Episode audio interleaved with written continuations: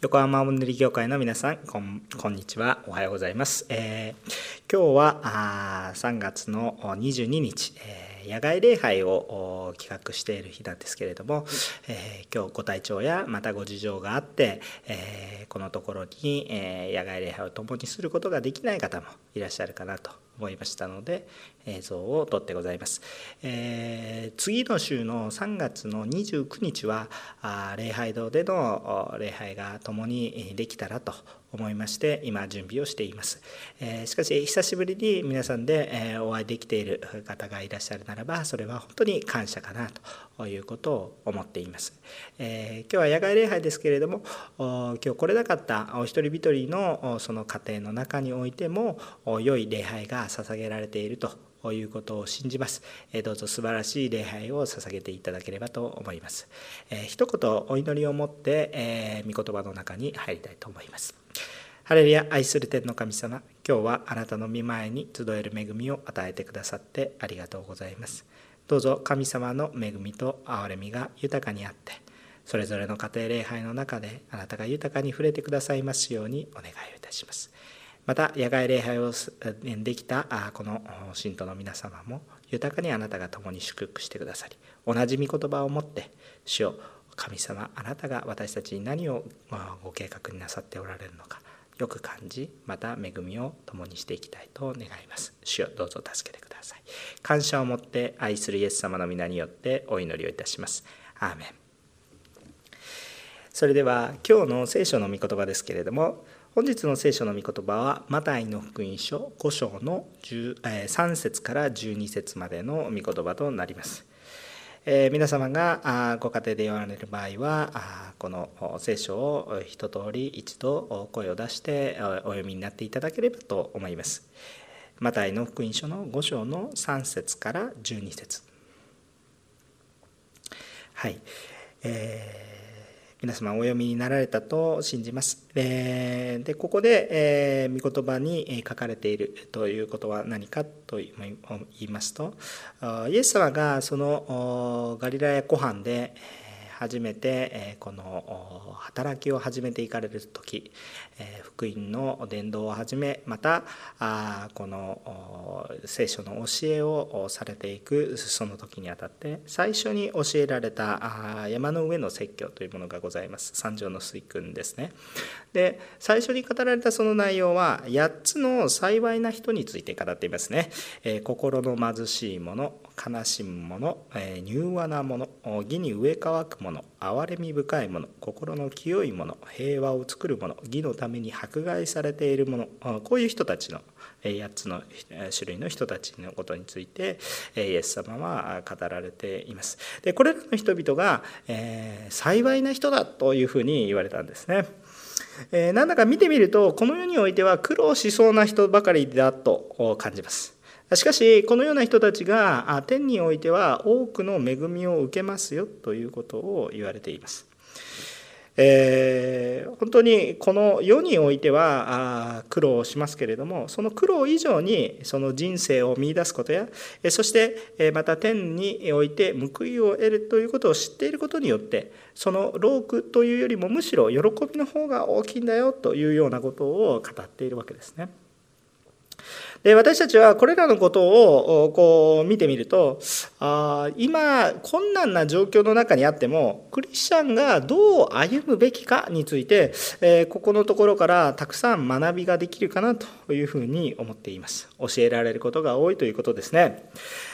え私たちがこの今生きている世の中というものは罪があふれています。それは世の中だけではなく私自身のうちにも同じようなものであるということを告白せざるを得ません。しかしこの罪のある世の中で罪と親しみそして罪とともに豊かになるということではなくて霊的にも生活にもまた苦しみもだえながらも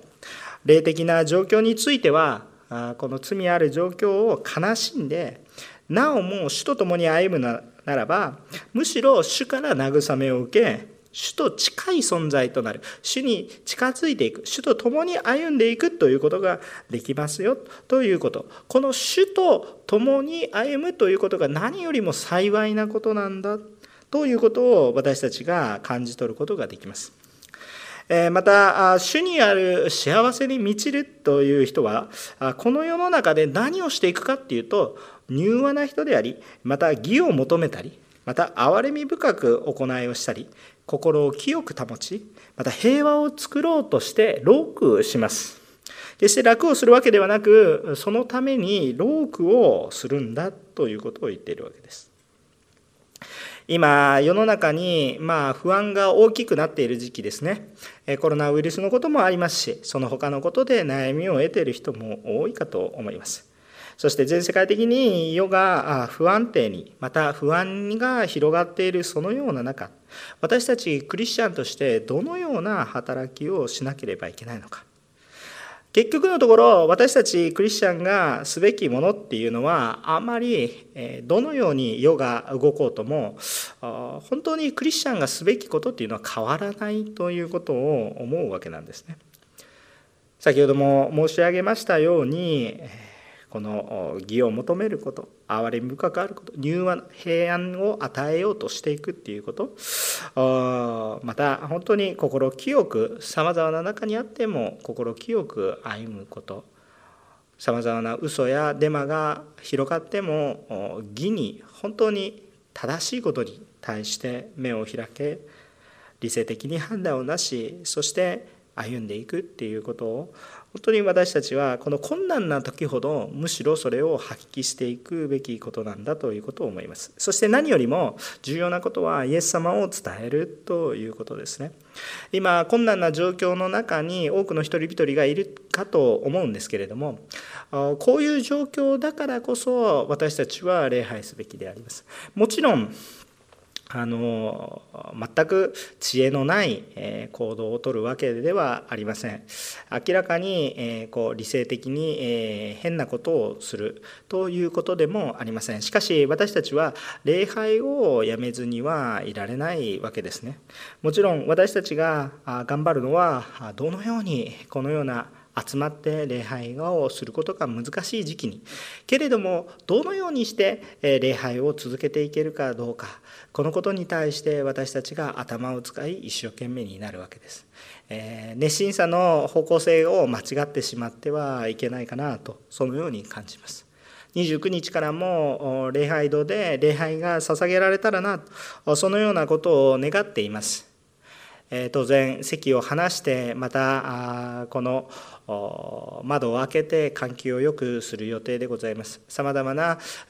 密集を避けるためにいろいろな集いもキャンセルになるかと思います。しかし私たちはそのような中でもどのようにしたら礼拝をすることができるかどのように義に上かき主を求め歩んでいけるかどうか。むしろこの困難な時ほどむしろ熱心にそれをなす。ということが本当に大切であるかと思います。今日も野外礼拝をされている方々も本当に集まり、えー、けれども周りに迷惑をかけないようにね私たちはそれでも礼拝をしたいないろいろ考えて野外で礼拝できたらどうかということをリーダーシップたちと共に考えました。来週は礼拝がぜひできたらいいかなと、そのように思っています。どうぞ皆さんもまた礼拝に集っていただきたいと思います。またそれだけではなく、伝道をするんだということも深く示されています。このような時期に人と会うなと言われている時期にどうして伝道ができるだろうかというふうに考える人もいるかと思いますが、むしろ逆かなというふうに思います。このような時期だからこそ、元気ですかとか、会ってない人に、えー、最近の様子はいかがですか？電話をしたり最近はあ動画もしくはあこのテレビ通話あスマートフォンで簡単にできるような時代になってきましたけれどもそのように、えー、消息を聞いたり、えー、このご心配を伝えたりいろいろなことをすることができると思います。そのように実際に会わなくても手紙を書いたり私たちはこのような時期だからこそできることがたくさんあるんだ。このような時期だからこそ主のために義を求めまた労苦し世の中の状況に対して悲しみを覚えまた苦しみながらも主を伝えるということは本当に幸いなことだなと思います。もし迫害を受けるようなことになるかもしれませんね。イエス様のことを一生懸命話しているとそれが難しくなるかもしれません。えー、けれども私たちは主のことにおいて迫害を受けるならばそれは幸せなぜならば私たちは主と共に主の働きをしているからだということなんです。えー、一つ覚えておきたいことがありますけれども私たちはこの人生の中においてイエス様を知ったということそしてまた信じているということはもうそれはすでに、えー、私たちがこの世の中で必ずしなければならないことをもうすでに果たしているということになります。つまり、えー、言い換えればあ皆さんは霊的にはあこの世においてえー、まあ、人生の成功者というふうに言えることができます、えー、その成功という意味は必ずしも経済的な意味やあまた心の豊かさだけを示すものではありません、えー、けれども主が共にいてくださってこの全地を作られあなたを作られ私たちを作られそして全てを治めておられる。その主が共におられる。そしてその国の相続者としてくださる。神のことしてくださる。そのことを私たちが覚えるのであるならば本当にもうすでに私たちはこの世においてさまざまなものに勝利した成功者だというふうに言えるわけです。その成功者として私たちが豊かに与えられていることを知っているわけですからそのことを伝えていく。自分だけがいいというものではなくて本当に私たちはすでに与えられた恵みを持って周りの人たちをこの素晴らしい神様の成功に導いていくという役割がむしろ私たちには与えられているのではないかそのように思います。ですからこれらのすべきことっていうのは、まあ、苦しいことのように思えるわけですけれども実際には苦しいことというよりもまあ、後ろを見て考えてみるとむしろ喜びとなります。主に仕えること捧げること連動すること奉仕することすべて霊的な喜びに変えられていきます。私たちはこの苦しみの状況の中でいやいやそれを成していくのではなくて喜びを持ってこのことに仕えていけるように変えられていくわけです。主を見上げましょう主がどういうふうに何を喜ばれているのかというものを考え歩んでいくと本当に苦しみの中にあってもこの世によって苦しんでも義のためにまた主のために歩んでいるならばそれが人生の意味となり意義となり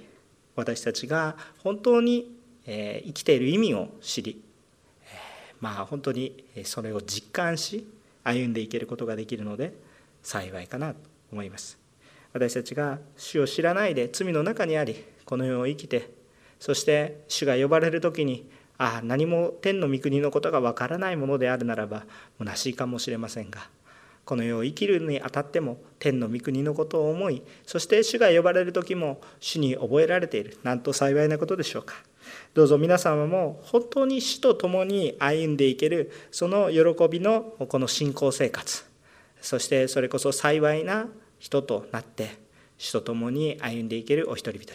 今日の家庭礼拝も主によってそのようなことが起こりますように。今まで、えー、なかなか家庭礼拝ができなかった皆様のうちに、えー、その家の中に主の本当に憐れみと豊かな恵みが降り注いでいくことを期待し祈ります。共に主についていきましょう。お祈りをいたします。ハレリア愛する天の神様。困難な中においても私たちのすべきことは主に従い主によって歩むべきものであります。どうぞ主が与えてくださった私たちがすべきことということをしっかり、えー、担って歩んでいけることができますように守り導いてください。そしてそのところで主の働きを豊かに感じあなたを信じあなたによって歩む私たち。そしてその中にある幸いを私たちは豊かに知り何よりももうすでに主の御国を受け継いでいるものとしてどうぞあなたのこの皆が崇められますように、え私たちが伝道にまた主を賛美する者主を礼拝する者として用いていってくださいますように心よりのお願いを申し上げます。すべて一切のことを主に感謝しつつ愛するイエス・キリストの皆によってお祈りをいたします。アーメン。アーメン。感謝いたします。来週はこの礼拝堂で礼拝をしたいと願っています。どうぞ皆様お集まりください。ただこれに関して密集して座らないようにだとかもしくは韓国語礼拝の方が、えたくさんの席がまだ空いておりますのでどうぞ密集を避けるためにそちらの方に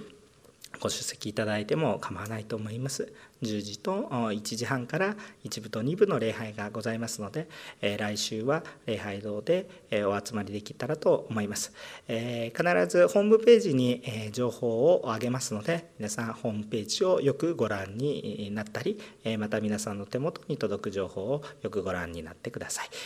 ありがとうございます。皆さんに神様の祝福がありますように。